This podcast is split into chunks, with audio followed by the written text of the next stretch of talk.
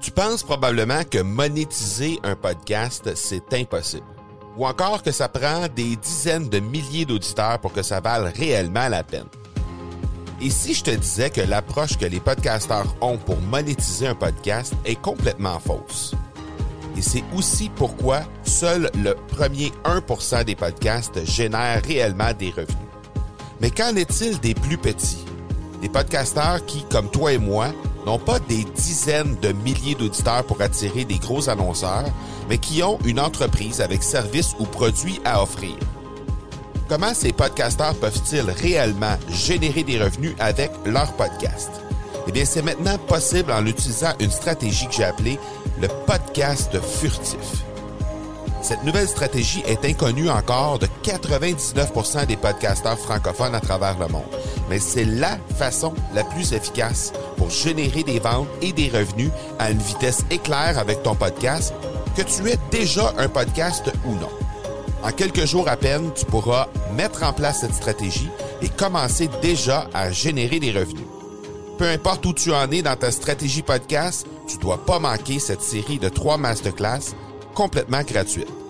Passe par le academypodcast.com par oblique furtif. Aujourd'hui, on parle du développement humain en Afrique et des enjeux majeurs des futures générations. Avec notre invité du jour, Elias Banesse Betare. Bienvenue à l'épisode 004 hors série Africa de l'accélérateur. L'accélérateur, le seul podcast francophone qui propulse les résultats de votre entreprise à une vitesse fulgurante. Vous y entendrez des entrevues et des reportages sur l'entrepreneuriat, le social selling et le marketing. Je suis votre hôte, Marco Bernard. Salut tout le monde! Marco Bernard avec vous aujourd'hui en ce tout premier épisode de l'année 2018.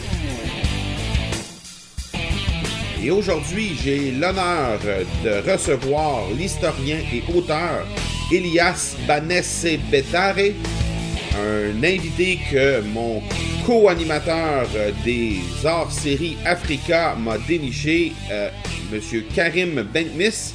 Et Karim se joindra à nous lors de cette, euh, cet épisode, de cette interview, comme à l'habitude. Alors, on en est déjà à l'épisode 004, donc le quatrième épisode de ce hors-série Africa, et qui se poursuivra le premier euh, mardi de chaque mois, comme à l'habitude. Alors, euh, le premier épisode de cette année 2018 se, se, trouve à être un épisode de ce hors-série Africa. Et Karim continue de travailler fort pour nous dénicher des entrepreneurs euh, euh, étoiles, des champions pour euh, les prochains épisodes de, durant les prochains mois. Donc, euh, le prochain épisode sera au début du mois de février et on va vous présenter à ce moment-là un entrepreneur étoile, encore une fois, un entrepreneur africain étoile. Et euh, ce sera comme ça pour les prochains mois également. Alors, à ne pas manquer de ce côté-là. je vous rappelle les façons de me rejoindre. Je vous invite à venir passer me faire un petit coucou sur la page Facebook au facebook.com baroblique M Marco Bernard, facebook.com baroblique M Marco Bernard. Même chose sur Instagram, l'instagram.com baroblique M Marco Bernard. Et vous pouvez également le faire sur mon courriel personnel au parler, P-A-R-L-E-R, A commercial marcobernard.ca. Avant de vous laisser à l'entrevue avec Elias Banesse Betare et mon co-animateur Karim Benkmis, j'aimerais simplement euh, vous signifier qu'on a eu quelques petits problèmes de connexion au cours de cette, euh, cette interview-là. Il y a eu euh, quelques, quelques problèmes là, au niveau de, entre autres, de la, de la bande passante là, du côté de, de, de, de l'invité et de Karim. Donc, il y a eu quelques petits manques au niveau sonore. Je m'en excuse à l'avance, mais soyez assurés qu'on va corriger le tir là, pour les prochains, prochains épisodes de hors série Africa. ceci dit, je pense que tout est quand même très, très, très audible, là, donc il n'y a pas de problème avec ça. C'est juste que pour les gens qui ont l'habitude d'écouter l'accélérateur, vous allez peut-être trouver qu'il y a un peu plus de parasites sonores qu'à l'habitude. Mais ceci dit, je pense que vous allez quand même être en mesure de comprendre de façon euh, très très euh, audible euh, le contenu que M. Bétaré va nous livrer avec Karim Beknis. Alors je vous laisse à l'entrevue avec nos invités et je vous reviens tout de suite après. L'accélérateur est une présentation de production extrême les experts en marketing par l'objet et en production de collections privées pour entreprises. Profitez de la promotion exclusive aux auditeurs de l'accélérateur au marcobernard.ca barre oblique extrême. Alors, on est avec Elias Banesse Betare. Euh, merci énormément, Elias, d'avoir accepté l'invitation d'être sur l'accélérateur. Et merci aussi à Karim de nous avoir euh, introduits ensemble. Euh, merci beaucoup. Merci. Alors, euh, Elias, je, vous laisse quelques minutes pour vous présenter, pour nous donner un peu votre parcours professionnel. Et puis, euh, après ça, on pourra discuter un peu de, euh, de la place que prend l'Afrique présentement dans l'échiquier mondial. Bonsoir, Karim. Bonsoir, Marco. Merci, c'est un honneur d'être avec vous. Je me nomme Banessé Betare Elias. Je suis enseignant d'histoire dans un lycée au Cameroun. J'ai commis un ouvrage euh, en janvier 2017 qui porte sur la problématique du développement en Afrique en relation avec la loi d'attraction. Euh, et pour l'instant, je, fais la promotion de ces livres. C'est tout ce que je peux dire à propos de ma vie professionnelle. Voilà. Euh, en Afrique, présentement, euh, Elias, euh, récemment, il y a eu euh, la visite du président français Emmanuel, Emmanuel Macron qui, lors de sa tournée africaine, disait que c'était que le fait que la population croissait à une vitesse vertigineuse, ça correspondait à une, catastrophe humanitaire. Est-ce que vous ne croyez pas au contraire que c'est une, une, force, une richesse pour, pour aujourd'hui ainsi que pour demain? Oui, merci pour cette question. je dois dire que la question de la population africaine se pose euh, avec activité, même en Afrique. Et nous, nous sommes les premiers à prendre euh, la mesure de la chose. Cependant, je crois qu'il faut voir les choses de deux façons. Nous ne pouvons pas parler de la population africaine actuelle sans toutefois situer le contexte dans lequel on se trouve disons tout de même, mon cher Marco, nous venons de loin en Afrique. L'Afrique a traversé beaucoup de crises pour en arriver où elle en est aujourd'hui. Euh, l'esclavage, les traites, euh, les génocides pendant euh, la colonisation et les guerres, les deux guerres mondiales sont aussi passées par là.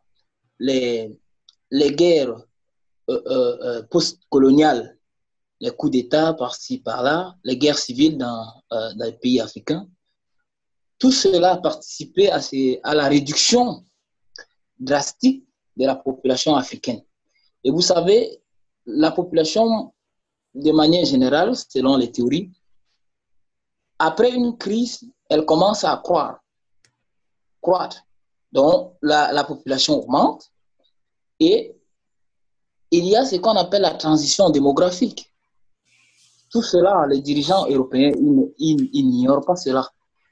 Mais la, question de la population en Afrique, l'autre point, c'est que c'est une question fondamentalement idéologique. Euh, je m'explique.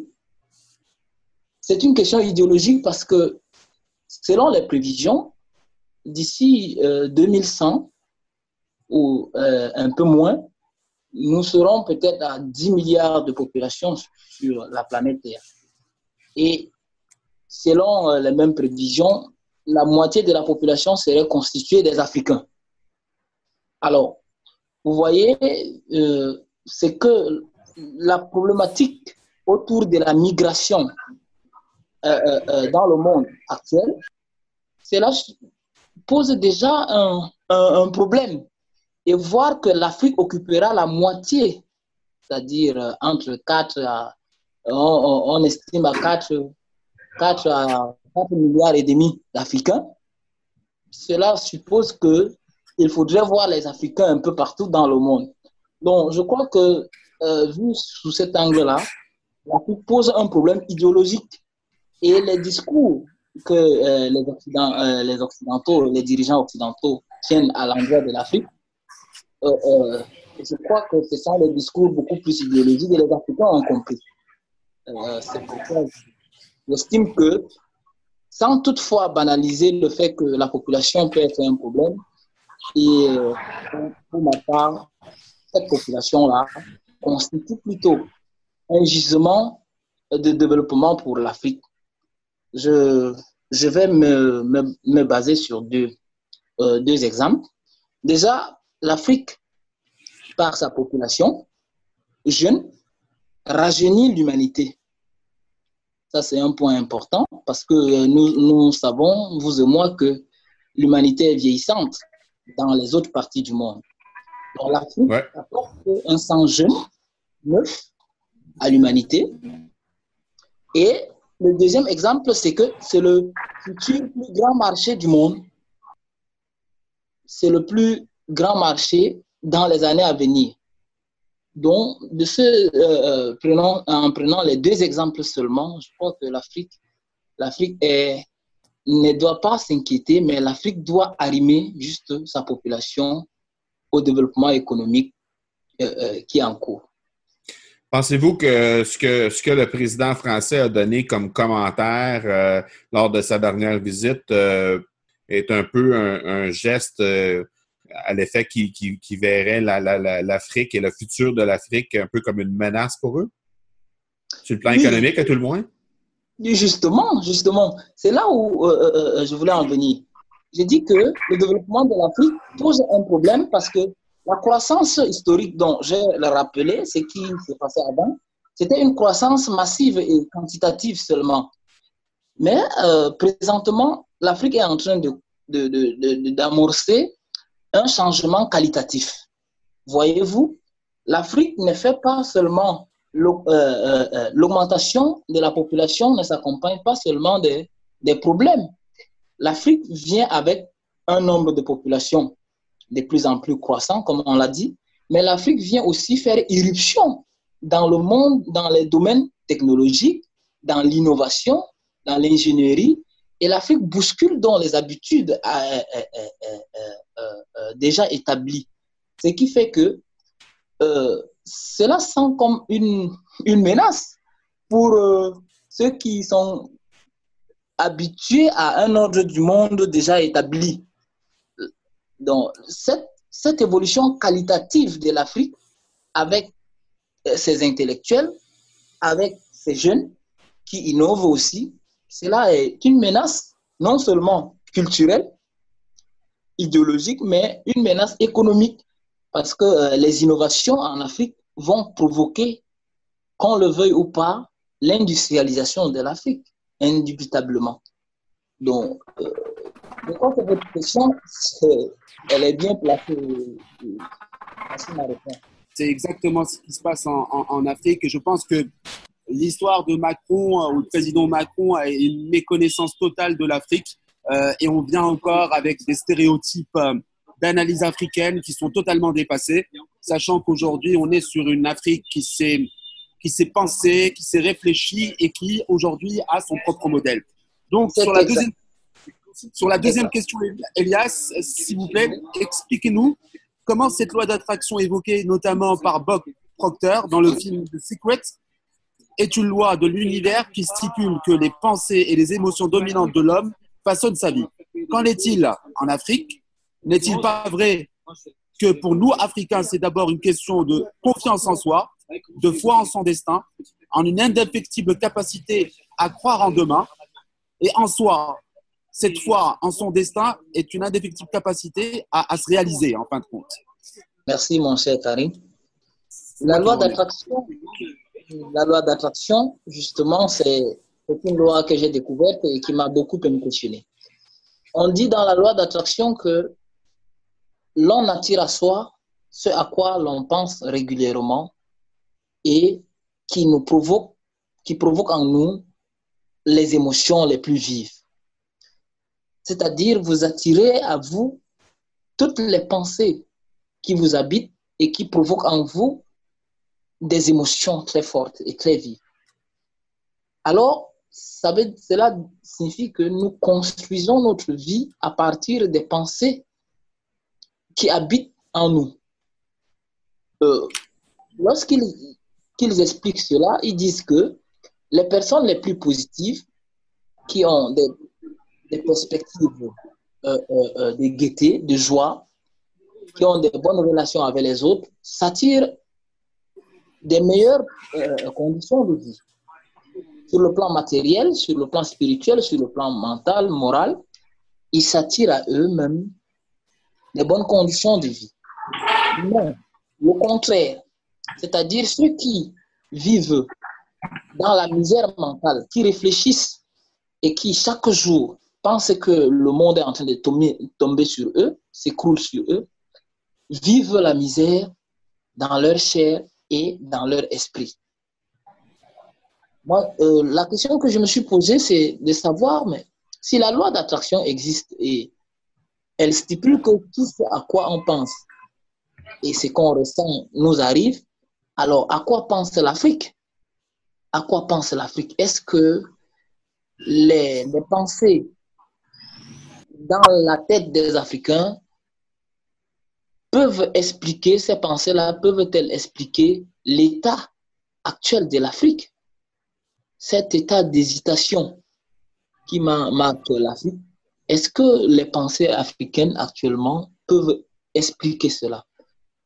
J'ai donc mené des investigations et je suis parti sur les champs lexicaux et les champs sémantiques du mot Afrique. Et il a été démontré que dans la plupart des cas, quand vous dites Afrique, les gens y voient des stéréotypes, comme disait euh, euh, euh, mon cher Karim. L'Afrique, c'est la guerre, l'Afrique, c'est Ebola, l'Afrique, c'est le sida, l'Afrique, c'est tout ce qui est humainement bas. Tout ce que l'humanité a de plus médiocre, c'est ça qui caractérise l'Afrique. Or, la loi d'attraction dit que on attire à soi ce à quoi on pense, ce qu'on ressent. Alors, si les pensées les plus négatives sont ressenties en Afrique, si les Africains ne se considèrent pas comme des êtres humains aussi comme les autres, alors cela signifie que le sous-développement de l'Afrique est le résultat des pensées qui sont véhiculées dans la tête des Africains. Voici en quelque sorte l'objet de mon ouvrage. Diriez-vous que, en général, les Africains ont tendance à avoir des pensées négatives justement en tête euh, et c'est ce qui bloquerait un peu leur, euh, la progression de, de, de, de tout ce continent-là? Justement, et puis c'est un complexe d'infériorité appelé par certains. L'Africain développe un complexe d'infériorité vis-à-vis des autres parce que euh, les expressions que nous recensons, c'est vous voyez, euh, l'occidental, il est très fort. Regardez, il a créé le téléphone, il a créé l'automobile, il a créé ceci, il a créé cela. Et bon, on utilise le téléphone, on utilise euh, euh, la radio, mais ce qui est quand même curieux, mon cher Marco, c'est que ces mêmes Africains qui ne, ne, savaient, qui ne savent même pas où on a créé le téléphone sont capables de réparer ce téléphone. Mm-hmm. Mm, donc, c'est quand même quelque chose de curieux sur ça. Oui, tout à fait. Elias, en tant qu'Africain et en tant que citoyen très impliqué dans la vie euh, de sa communauté au Cameroun et de par vos activités euh, professionnelles, sentez-vous pas que le rapport entre l'espérance de vie euh, s'est progressivement amélioré avec le progrès de la médecine, étant ni d'adéquation avec le niveau d'éducation et le niveau de vie par habitant? Selon vous, à quoi attribuez-vous cela et comment vous pensez qu'on peut y remédier? Déjà, le niveau de euh, euh, euh, l'espérance de vie, parlant de mon pays, particulièrement le Cameroun, s'est beaucoup amélioré. Et on est quitté de 41, d'un niveau, d'un taux de 41% dans les années 60 à pratiquement 58% en 2015, 2015-2016. Donc, crois que ça, c'est un indicateur euh, euh, euh, de cette évaluation-là. Mais le taux d'éducation, nous ne pouvons pas parler d'éducation ici si nous ne posons pas le problème de, fondamental. C'est-à-dire l'éducation en Afrique, elle est coupée des réalités africaines. Voyez-vous, le contexte africain n'est pas le même contexte euh, euh, canadien, par exemple, ou le contexte français. Mais vous allez vous, vous, allez euh, vous rendre compte que les systèmes éducatifs appliqués en Afrique sont généralement copiés-collés. Quelqu'un appelait ça l'attitude perroquet des Africains. On copie le système canadien ou le système français, pour ce qui est de mon pays, et puis on va coller ou bien on va faire un euh, euh, euh, on va racoler, juste un petit ajustement, et puis on va demander aux, aux Africains d'apprendre exactement les mêmes matières, de faire les mêmes exercices que ceux qui sont situés à l'ouest. Vous voyez qu'il y a des déphasages. Le deuxième élément sur le plan éducatif, c'est que l'école devient de plus en plus honoreuse en, euh, en Afrique. Elle coûte ah de plus en plus cher. L'école coûte de plus en plus cher parce que même si dans mon pays, l'école primaire est, euh, euh, gratuite, il faut quand même dire que les documents, la documentation est très difficile. Une seule classe peut avoir 10 à 15 euh, livres. Vous voyez un parent qui gagne à peine, euh, euh, je ne sais pas, 10 euros par mois. Il va acheter 10 livres à son enfant et puis il faut le nourrir. C'est des charges. Voilà, vous voyez que c'est c'est très difficile. Il y a un problème de moyens et il y a un problème de contexte qui se pose aussi. Uh-huh. Absolument. Voilà. Et, bah, euh, par, rapport au niveau de vie, le niveau de vie ici, c'est ça a un rapport avec euh, le décalage culturel. Voyez-vous, les indices de développement, vous savez que c'est un débat. Les gens disent que, bon, tel critère que vous avez retenu ne correspond pas parce que euh, chez nous, on, doit plutôt adopter tel critère pour noter l'indice de développement humain chez nous. Et ce n'est pas absolu. C'est-à-dire une population qui est jugée pauvre, quelqu'un peut juger cette population moins pauvre. Quelqu'un d'autre trouvera un autre qualificatif, donc ainsi de suite. Mais de manière générale, ce qu'on retient, c'est que le retard en Afrique est un retard d'arrimage de la culture africaine à la modernité. C'est-à-dire, nous ne sommes pas partis sur les bases, les bases propres à l'Afrique. Nous sommes partis sur les bases extérieures, adaptées de manière forcée à l'Afrique. Et l'Afrique s'efforce, tant bien que mal, de, de, de, prendre le bateau. Mais à chaque fois, c'est un peu. Il y a toujours des ratés. C'est pourquoi dans mon, dans mon livre, je dis l'Afrique a été programmée, n'a pas été programmée pour, pour se développer. Elle a été programmée pour accompagner les autres ou pour imiter, imiter les autres. Et quand on vous programme pour imiter ou bien pour accompagner les autres, vous n'êtes pas sûr que vous allez arriver. D'accord. Karim, je pense justement, oui, justement, en parlant du livre, Karim, je pense que tu avais une question aussi euh, en terminant pour, euh, pour Elias. Oui, ouais, mais, Elias touche là un, un, sujet, un sujet sur lequel on peut faire une émission à part, à, part entière, qui est l'indépendance de l'Afrique. Hein. Euh, parce que là, l'Afrique est très programmée, il y a énormément de choses à dire et on parle plus d'indépendance. Mais maintenant, je vais plutôt conclure sur la dernière question. Elias, pour conclure, dans votre livre, il y a une expression qui m'a frappé. L'Afrique a besoin d'un renouveau humain. Alors dites-moi, cher Elias, qu'en est-il exactement? Oui, euh, merci euh, Karim. Vous savez, euh, en Afrique comme ailleurs, on définit l'homme en deux dimensions. il y a une dimension physique, matérielle, la chair, et il y a une dimension spirituelle. Oui, et la dimension euh, euh, spirituelle nous intéresse plus ici. Quel est le programme? Vous voyez un peu, je prends la machine, j'ai fait un parallèle, une analogie avec l'ordinateur. Vous savez, le type de machine que vous utilisez demande un type de, de logiciel. Le logiciel qui se trouve en l'africain présentement n'est pas un logiciel qui lui permet de, de, mettre en valeur son patrimoine. Le patrimoine africain est diversifié. Normalement, il y a des Afriques blanches, l'Afrique noire, l'Afrique aussi, c'est les Boers, les Africains en Afrique du Sud, les Indiens d'Afrique du Sud. L'Afrique, c'est les Arabes, c'est les Berbères, c'est les Noirs. Cette Afrique-là, a besoin de créer ce que Achille Bébé, mon compatriote, a appelé des liaisons de circulation.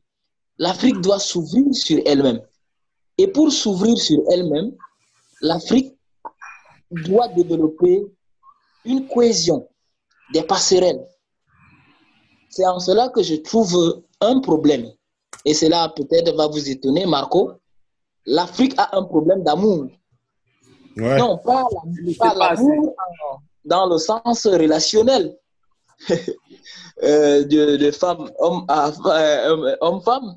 J'ai dit, l'amour a un problème d'amour, l'Afrique a un problème d'amour, dans ce sens que l'Afrique n'a pas un amour propre à lui, ou bien il a perdu cet amour propre en lui, en elle.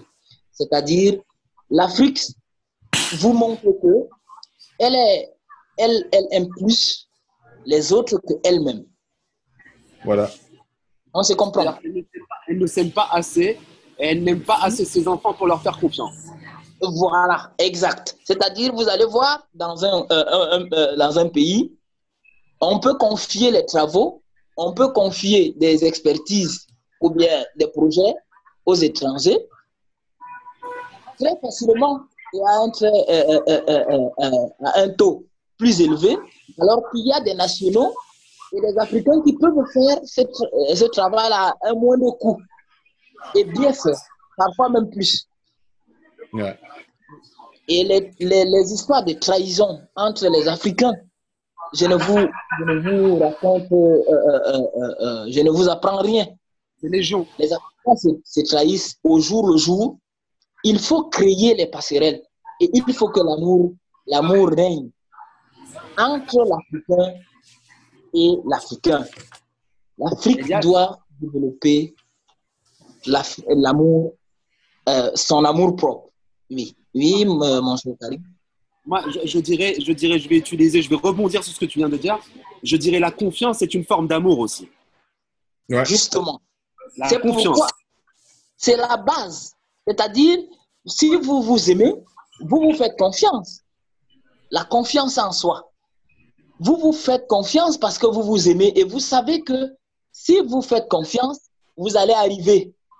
Et la, la, la, confiance en soi euh, euh, fait appel à la, à la détermination. Et dans les autres. Et dans les autres, c'est important. À la vision. À la vision. Et au lieu de suivre les autres, vous avez une vision du monde propre à vous que vous suivez. Regardez un peu, je prends un exemple. Hein. Lorsque vous, vous dites euh, l'Europe, on voit le nord. N'est-ce pas?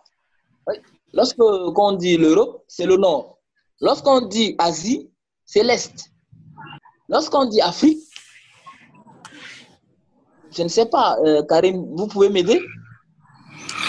Quand on dit, quand on dit l'Afrique, on dit l'avenir. Ok, on dit l'avenir. Sauf que il faut développer un universalisme africain.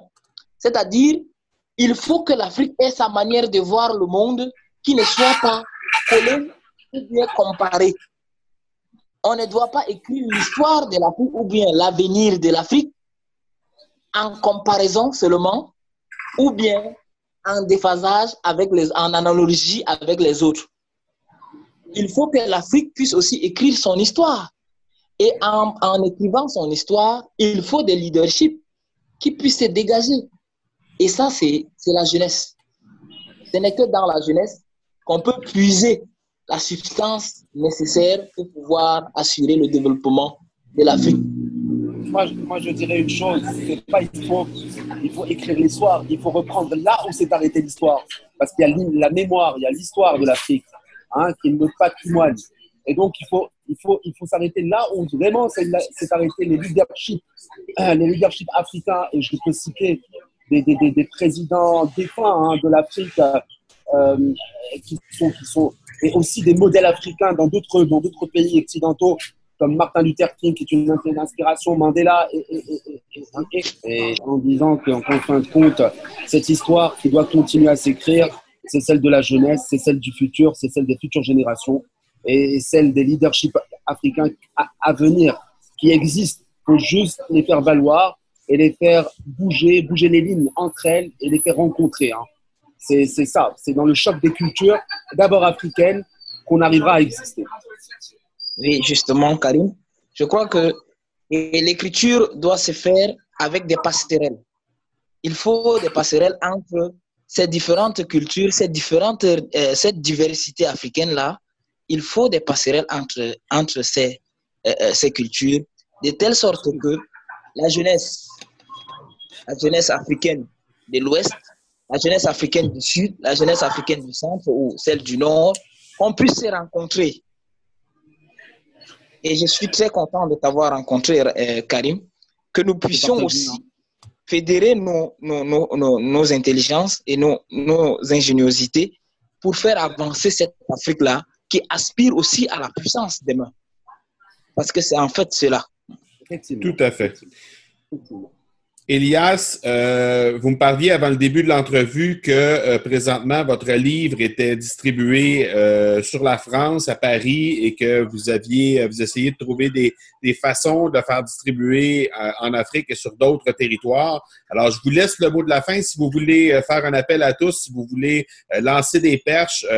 Euh, on a une audience assez, euh, assez impressionnante euh, sur, le, vieux continent, entre autres, et aussi en Afrique, grâce à la participation de Karim pour les hors-séries Africa. Donc, je, vous laisse, je vous laisse quelques instants pour lancer des perches à ce niveau-là. OK. Merci beaucoup, Marco. je voudrais déjà dire que depuis la sortie du livre, je n'ai pas pu faire la promotion parce que les moyens euh, financier me, me, manque. Déjà au niveau de la France, on peut avoir accès aux livres en passant la commande directement à la maison Edilivre à Paris. Euh, on peut aussi commander en ligne sur le site www.edilivre.com. On peut aussi euh, commander directement à la maison. Mais en Afrique, franchement, euh, il y a une forte demande du livre parce que j'ai fait une publicité sur les réseaux sociaux.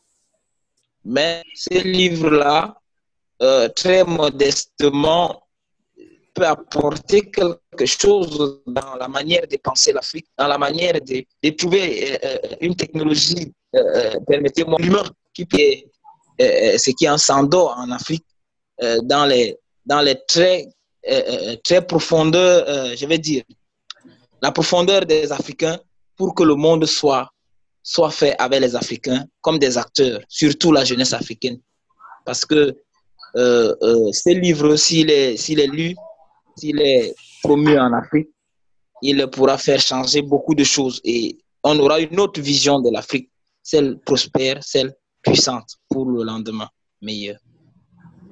Alors moi, ce que je peux faire déjà, euh, pour les auditeurs qui nous entendent en Afrique et spécifiquement au Maroc, je lance un appel à manifestation en faveur euh, de Elias Betare pour son livre, euh, pour tous les éditeurs marocains qui nous écoutent, et une pensée spéciale pour une personne qui est déjà passée sur l'accélérateur en série Africa, qui est Wadi Adada. Donc voilà, un, appel éventuellement, si tu peux rentrer en contact avec Elias. Et je sais que toi, tu es aujourd'hui avec une grosse communauté du livre. Si tu peux avancer avec lui euh, déjà sur ce livre qui promet énormément. Donc voilà, c'était mon mot notamment Merci. par rapport à cette perche-là. Merci. De mon côté, je vais me permettre aussi de faire un shout-out, comme on dit si bien ici au Canada et aux États-Unis, en vous, en vous relayant la parole avec, en, en, vous présentant plutôt à Micheline Bourque, euh, Micheline euh, que j'ai reçue sur euh, l'accélérateur à l'épisode 53 et qui, et qui a, démarré un club de lecture de, un club de lecture affaires, donc tout ce qui est livre d'affaires francophones et possiblement que Micheline nous écoute au moment où on se parle. Alors, elle pourra peut-être entrer en contact avec vous pour éventuellement peut-être euh, vous donner un coup de pouce à ce niveau-là aussi. Donc, euh, je vous, euh, je vous, je vous, je vous laisse rentrer en contact avec Micheline Bourque. Et encore une fois, Elias, un gros, gros, gros merci de votre temps et la meilleure des chances pour la promotion de votre livre dans les prochaines semaines, prochains mois. Merci infiniment, merci infiniment à vous et je ne saurais comment, comment vous remercier. Je dirais seulement Soko. Bah, Soko à toi aussi, euh, Elias. Merci beaucoup d'avoir participé avec nous. d'avoir permis euh, cette rencontre euh, euh, qui en appellera d'autres.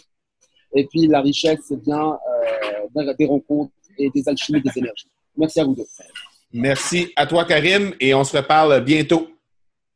Incessamment, c'est Soko. Soko. Ciao. Ciao. Ciao.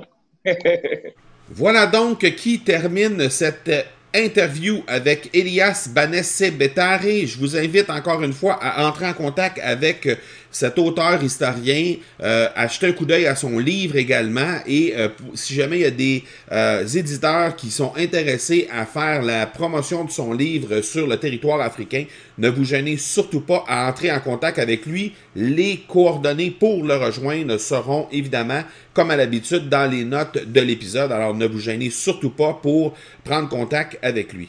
Un gros, gros, gros merci encore une fois à Karim Benkmis pour euh, sa participation dans euh, les recherches, entre autres, des, euh, des invités pour ces épisodes hors série Africa qui, incidemment, ont lieu les premiers mardis de chaque mois. Alors, ne manquez surtout pas le prochain épisode hors série Africa qui, se, tiendra le premier mardi du mois de février. Et Karim nous dénichera pour l'occasion un champion entrepreneur euh, qui euh, viendra nous parler de son parcours. Alors, ne manquez pas cet épisode-là. Et encore une fois, un gros, gros merci à Karim. Voilà donc qui termine ce premier épisode de l'accélérateur 2018. Je vous donne rendez-vous dans quelques jours pour un épisode tout spécial c'est-à-dire ce vendredi 5 janvier, un épisode tout spécial où je recevrai un, une invitée euh, de marque, une invitée qui me tient particulièrement à cœur et je vous en dirai pas plus, mais ne manquez surtout pas cet épisode, vous ne voudrez certainement pas manquer ça. Ce sera un épisode où euh, je vais euh, moi-même me dévoiler un peu plus et je vais vous présenter quelqu'un qui m'est très très très cher dans ma vie. Donc ne manquez surtout pas cet épisode ce vendredi. Voilà qui termine notre épisode Africa hors série 004. Je vous donne rendez-vous dans quelques jours pour cet épisode tout spécial de l'accélérateur. D'ici là, soyez bons, soyez sages et je vous dis ciao